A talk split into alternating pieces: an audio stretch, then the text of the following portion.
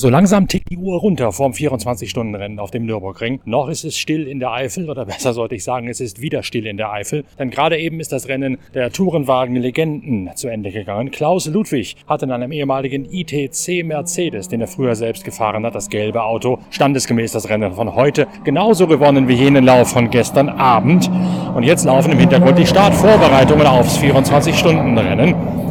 Grund genug für uns, nochmal ein bisschen näher in die Klassen zu gucken. Die TCR-Kategorie in diesem Jahr besonders hart umkämpft. Honda peilt den Hattrick an mit seinem Civic Type A aus dem Rennstall von Dominik Fugel. Dominik Fugel wird nachher den Start fahren. Cedric Totz ist der zweite Deutsche im Bunde. Verstärkt wird diese Mannschaft von zwei WTCR-Piloten. Thiago Montero aus Porto in Portugal und Nestor Girolami aus Argentinien. Montero hat heute Morgen, gleich einmal um 8.30 Uhr, das WTCR-Rennen, den Auftaktlauf zum Tourenwagen-Weltpokal 2021 2021 gewonnen und das auf spektakuläre Art und Weise. Nestor Girolami ist im zweiten Lauf aufs Treppchen gefahren.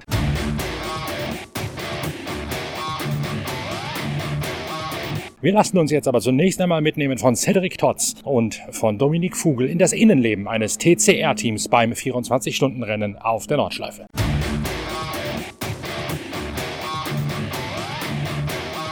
Wir haben die ersten beiden Gäste vom 24-Stunden-Rennteam, Cedric Totz und Dominik Vogel. Dominik Vogel wird nachher den Start fahren, den Startturn des Autos beim 24-Stunden-Rennen. Das ist mir zumindest gestern gesagt worden, dass das der Plan gewesen sei. Ob es noch so ist, weiß ich nicht.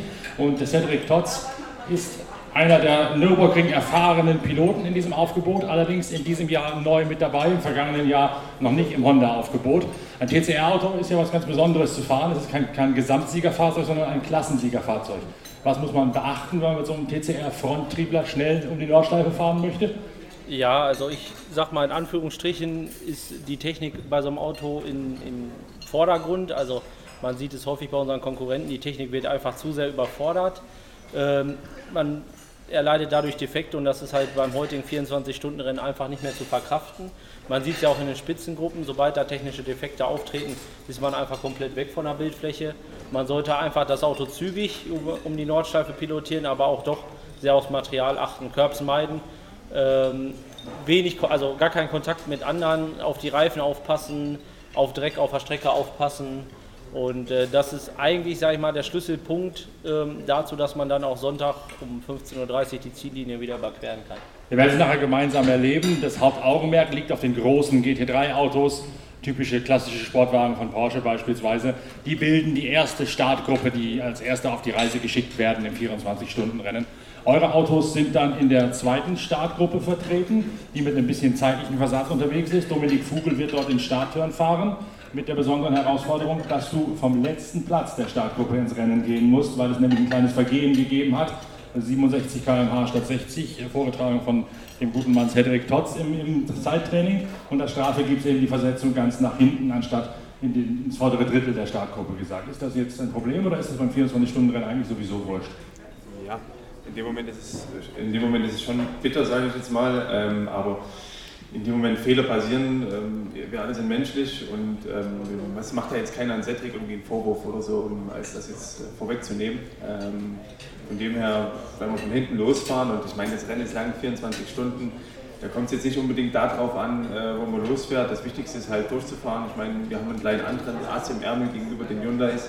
Wir können idealerweise mit einer Tankfüllung äh, bis zu neun Runden fahren, wo die Hyundais halt nach sieben, sieben Runden an die, an die Box müssen, haben sozusagen, was das angeht, ein, äh, bisschen einen, Vorsprung auf unserer Seite, aber das ist 24 Stunden, das kann so viel passieren. Bei, bei, sowohl als Fahrer kann man einen Fehler machen, die Team, das Teammitglieder können Fehler machen, das Auto, Technik, man steckt nicht drin. Das, ja, das ist ein Zusammenspiel, man braucht immer ein bisschen Glück, um dann auch am Ende überhaupt durchzufahren und äh, ja, gewinnen zu können.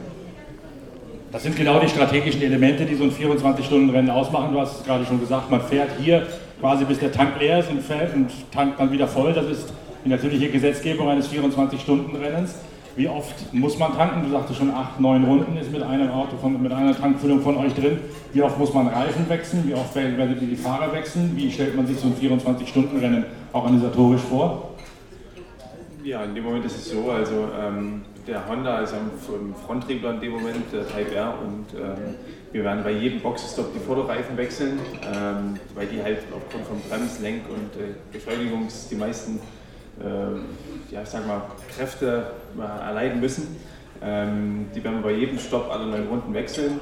Die Hinterräder, die werden wir so zwei, drei Stints fahren, die machen in dem Moment nicht viel mit, außer mitrollen beim Fronttriebler. Ähm, vom Verschleiß her ist das doch relativ human, sagen wir es mal so. Ähm, und ja, tanken immer, sind halt nach neun Runden ist, ist komplett leer, dann gehen halt 100, 100 Liter idealerweise rein und dann wird halt wieder neun Runden beziehungsweise eine anderthalb Stunde bestenfalls gefahren, wenn es dazwischen kommt. Die Fahrer werden bei euch jedes Mal gewechselt oder gibt es Doppelturns, wie man das bei den 24 Stunden von Le Mans, wie man das bei den 24 Stunden von Daytona beispielsweise hat? Also Doppelstins so in dem Zuge wird es bei uns nicht geben. Das Problem ist, was Dominik schon sagte, im Optimum fährt man halt neun Runden durch. Ähm, man weiß, bei den 24 Stunden passiert gerade zu der Nacht hin doch der ein oder andere Unfall. Dadurch kommen 120 Zonen oder kurz 60 Zonen zustande. Ähm, ja, die dann natürlich schon enorm Zeit kosten. Gerade auch in der Nacht werden diese Zonen verlängert, einfach um die Sicherheit zu gewährleisten für die Streckenmarschalls da draußen. Ähm, ja, und da kommt man dann halt über diese Stunde 30 rüber. Wenn man dann wieder voll tanken würde und diese theoretisch neun Runden komplett nutzen kann, kommt man über die Gesamtfahrzeit von drei Stunden, die man hier definitiv nicht überschreiten darf. Und deswegen wird es bei uns keine Doppeldistanz geben, außer die Situation auf der Strecke gibt es gerade her und wir holen das Auto ein bisschen eher zum Tanken rein. Aber das ist einfach ein Strategiespiel, wo man jetzt nicht drin steckt. Und das ist mit dem Regen und mit der Trockenheit, wo wir hier noch absolute Ungewissheit haben, genauso. Was machen die Fahrer während eines 24-Stunden-Rennens, wenn sie nicht gerade fahren? So ein Turn dauert dann bei euch ungefähr eineinhalb Stunden, schätze ich mal. Ein, ein, Viertel, äh, ein Viertel bis eineinhalb Stunden, diese neun Runden Distanz. Wie erholt ihr euch danach? Wie platt seid ihr danach? Was, was tut ihr, um zu Kräften zu kommen, zu essen, zu schlafen bei dem ganzen Lärm hier? Ähm, also ich sag mal so, grundsätzlich die ersten Turns ähm, werden einfach so gefahren, da geht es noch. Zu der Nacht hin planen wir das Ganze dann so, ähm, dass zum Beispiel der Dominik und ich dann äh, jeweils der Dominik fährt, dann fahre ich, dann der Dominik und wieder ich. Und danach wechseln wir uns quasi ab, dass der Nestor und der Thiago quasi vier Stints fahren und so haben wir Zeit, um uns auszuruhen und zu schlafen. Gut, damit steht der Fahrplan von den beiden Herrschaften fest. Cedric Totz und Dominik Fuhl, der nachher um 15.30 Uhr den Start fahren wird im Honda Civic Type A. Die anderen Fahrer, Nestor Girolami und Thiago Montero, auf die warten wir noch. Die kommen hoffentlich gleich von einem Debrief, wie es im Fachchinesisch schon heißt, zurück von ihrem WTCR-Rennen, was ja heute Morgen schon äh, gefahren wurde und mit einem Sieg von Thiago Montero in Lauf 1 geendet hat. Sobald die hier sind, melden wir uns wieder. Danke, dass ihr beide hier gewesen seid.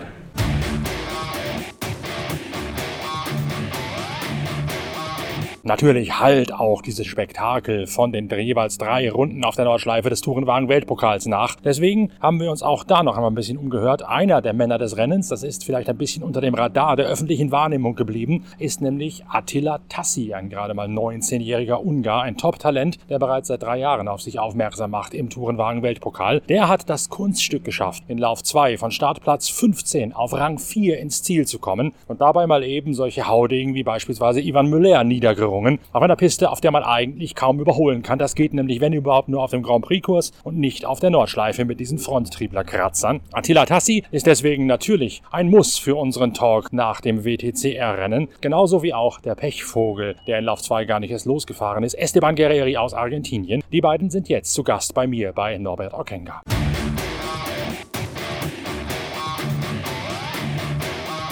Attila Tassi und Esteban Guerreri, zwei von vier Fahrern aus dem deutschen Honda-Team von, von René Münnig. Zwei Fahrer, die einiges zu erzählen haben von diesem Rennen. I said it's two drivers who have plenty to talk about from this race. Let's talk with Attila because he had one of the more remarkable races in race two when I saw was coming from P7, P6, passing two or three cars on the track, which normally you say you can't pass on. So you must have pulled quite something out. Er überholte einige sehr hochgerätige Fahrer, hat sich jetzt auf Platz 4 nach vorne gearbeitet, unter anderem Ivan Müller, einen absoluten Haudegen überholt, auf einer Strecke, wo man normalerweise gar nicht überholen kann. Da hat er also schon mal gezeigt, was in ihm und in dem Auto steckt, der junge Ungar. Um, I mean, yeah, uh, I started from P13 both races uh, because of yesterday I had some uh, small brake issues on the qualifying, unfortunately. Uh, but we know the pace is there. So in race one, we were very conservative because if uh, we would have crashed, that the rule says that we can't start uh, race two. So I was very careful in in, in race one, and for race two, our car we changed the setup to more aggressive and in the beginning I was just able to, to get out of the, the mess in front of me and already turning into hairpin to P6 and then lap by lap I could uh, hunt uh, Müller and then Urrutia. And then in the last lap, when we were starting, when I was starting to the notch live, uh, I felt like a big vibration. I thought like it's the tire, but I got the radio message that it's maybe the splitter. Ah. Uh, but at the end, it was a tire. It was a big, big part missing from the running surface. So probably if I have one more lap, then uh, I finish it into the wall. So I was very lucky to, to, to finish it. And uh, yeah, it was a, a good result, or let's say the races was a good result. The qualifying, I'm still disappointed, but uh, it's the past. We have to move forward. But we had some very nice races here. Von Startplatz 15 sei er gekommen, nach Problemen im Qualifying, hätte sich dann im ersten Rennen zurückgehalten, um keinen Schaden, keinen Unfall zu riskieren. Fürs zweite Rennen das Setup umgebaut, mehr aggressiv gefahren, ein Kuddelmuddel vor ihm in der ersten Kurve umgangen, da ausgewichen und dann sich peu à peu nach vorne gearbeitet, bis letztlich auf die vierte Position. Am Ende in der letzten Runde hat es noch Vibrationen gegeben, er fürchtet den Reifenschaden, an der Box kam die Rückmeldung, könnte auch der Frontsplitter gewesen sein, der vibriert. Nachher stellt sich raus, es war ein Reifenschaden. Eine Runde noch, da wäre das Ding um die Ohren geflogen und er wäre in die Wand geknallt. Aber so muss man schon sagen, von Startplatz 15 auf Startplatz 4, das muss ihm erstmal einer nachmachen. Slightly more different and difficult, I should say, your race, because you didn't even get you didn't even get started. You were stuck on the line while we were while we were wondering what was going on. And so were you, I suppose. Er ist gar nicht erst losgefahren, musste nachstarten aus der Box, weil das Auto offensichtlich nicht anging. Was war da los? Ja, uh, guten Tag alle. uh, yeah, well, first of all, I would say it was a good weekend for in the WTCR. Hopefully, also in 24 hours for for Honda.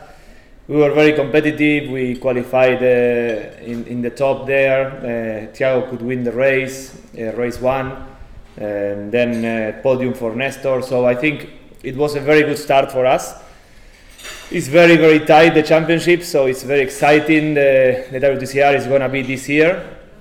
And uh, well talking on my side unfortunately the car didn't want to start when it had to which was in the in the pre-grid lap uh, we we saw there was a problem with the fuel pump that uh, for some reason at that moment stopped working and then after one minute started to work again when we pulled the, the car back to the pit lane it started all of a sudden, so we have to check what happened there. But yeah, it was a bit unfortunate, of course, because uh, we were starting from from a second row, and uh, yes, same as Attila mentioned, we did some changes from race one to race two, and the, the car felt really good. So uh, yeah, I just anyway pushed uh, as hard as I could, and still got some points there. But um, yeah, overall, I, I would say bit disappointed from from not being able to to the, the to, to, fight the race as I as I wanted. But uh, I think we have a potential there, and that's the the important bit. So uh, yeah, P4 in race one, P12 obviously in race two. Uh, now we look forward for for the, the next challenges. Ein Benzinpumpenproblem sei schuld gewesen daran, dass er nicht mehr hätte starten können, dass man ihn aus der Box nachgestartet hätte lassen müssen. Als er dann in der Box geschoben sei, hätte er das Benzinpumpenproblem von selbst behoben. Er sei auf Platz 12 nach vorne gefahren. Mehr sei drin gewesen, hätte auch genauso eine aggressivere Abstimmung im Auto gehabt, wie Attila es gerade gesagt hat. Im ersten Rennen Platz 4.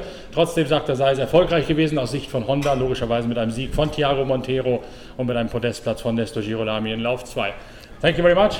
Thank you. Nächstes Jahr, ich spreche Deutsch hier. Okay? Thank you.